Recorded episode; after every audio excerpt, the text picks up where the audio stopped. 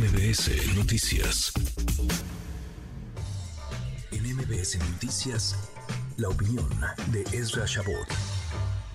Ezra, querido Ezra Shabot, menos de cinco meses para las elecciones. Se acaba esta semana el periodo de precampañas. Luego vendrá una cosa rarísima que se llama intercampañas, donde se pueden hacer solo malabares y luego comenzará formalmente la campaña, la campaña electoral. ¿Cómo estás, Ezra? ¿Cómo te va?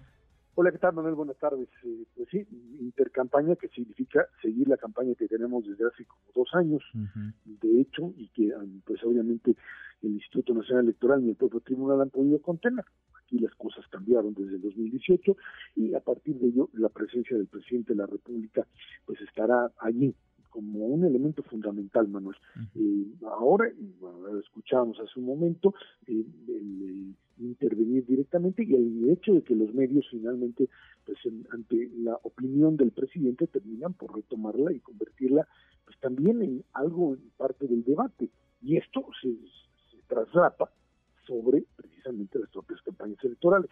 El día de ayer, finalmente, eh, Xochitl Gálvez pues creo que consiguió eh, poner a los líderes de los partidos abajo y en chiquito.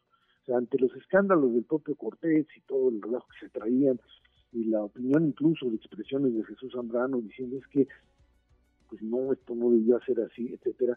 Creo que el, elemento positivo para Xochitl ayer fue que pues eh, los partidos quedaron atrás, lo que debía haber sido pues prácticamente una consigna o una condición de ella para poder eh, tener una, candidatura. Y no convertirla, pues básicamente, en una especie de una ficha más para negociar posiciones políticas, que es lo que les interesa fundamentalmente a los liderazgos partidarios, tanto al PRI como al propio PRD. Eh, no entienden que la idea de que le pueda ganar al aparato del sistema, al aparato político de Morena y gobierno, pues es una respuesta ciudadana, porque no le alcanza con los partidos políticos. Pero bueno, eso ya lo habíamos eh, establecido. Los partidos terminan siendo, incluso para la propia Claudia Sheinbaum, un, mal necesario. Lo necesitan porque si bien no se puede ganar la elección o no puedes ni siquiera inscribirte, pero de, la lucha por el reparto de posiciones y el reparto del poder, Manuel, lo que sucede claramente es que pues, mientras que tanto Claudia como Xochitl están viendo hacia la presidencia de la República, el resto del aparato este, no puede combinar, no puede hacer compatible la lucha por la presidencia de la República y el resto de las posiciones. Y mientras más te bajas, más em, hay esa disputa que no tiene límite alguno en el tema de gobernadores, por supuesto en el tema de diputados y senadores, y en la rebatinga del poder terminan enludando a las propias candidatas. Esto es lo que pues termina por eh, ser algo que algunos opinan tendría que haber sido contenido desde la ley bajo la, el hecho de que el presidente no podría, no tendría por qué intervenir, y liderazgos partidarios, estructuras, perdón, Manuel, estructuras de partidos, creo que es lo más importante, que han quedado prácticamente destrozadas y que hoy, pues, insisto, representan una parte del voto ciudadano, nadie lo, lo, lo, desmiente, nadie está en contra de eso, pero con los partidos políticos solitos no puedes ganar, definitivamente no. lo puedes hacer y creo que ahí es donde estamos metidos en este hoyo. Se necesita entusiasmar a la, a la gente, esa, no sé si las precampañas den para eso, porque además lo que vimos fue una simulación, hay precandidaturas únicas, entonces no hay digamos, manera de contrastar. Llegaron los partidos, de hecho, a las precampañas ya con la elección de sus candidatas y, y candidatos.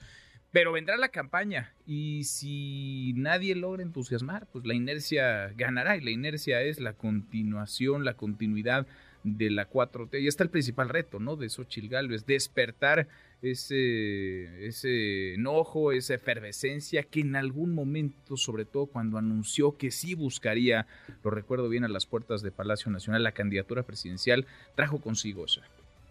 Sí, la verdad es que pues, eh, no sé hasta dónde Xochitl puede volver a retomar otra vez esa eh, línea como tal, esa capacidad, pero lo que sí eh, queda claro es que eh, si no tienen tanto Claudia como Xochitl la capacidad de decir aquí la que manda o las que mandan somos nosotros y se tienen que alinear a esto y esto no puede convertirse en una, una lucha del poder intestina que no tenga reglas, que no tenga mecanismos o la candidata, en este caso las candidatas, sean las que definen Manuel.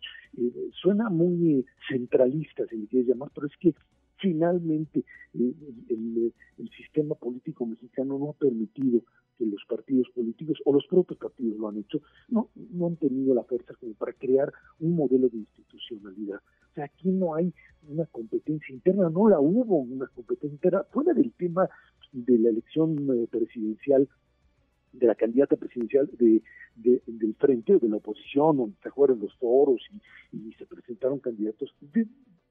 fuera de eso, todo ha sido eh, línea desde arriba, mecanismos de reparto de posiciones, tanto en Morena como incluso también en la oposición, de a ver, tú te quedas con esto y yo me quedo con lo otro. Y creo que en ese sentido sí estamos ante una realidad muy diferente. Hoy los, las figuras políticas, son los que tienen el poder en la mano y si no saben utilizarlo pueden finalmente quedarse prácticamente sin nada.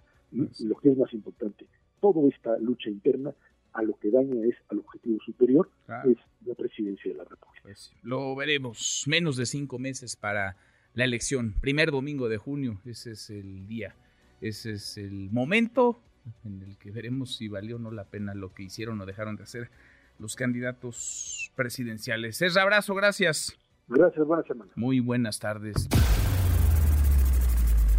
Redes sociales para que siga en contacto: Twitter, Facebook y TikTok. M. López San Martín.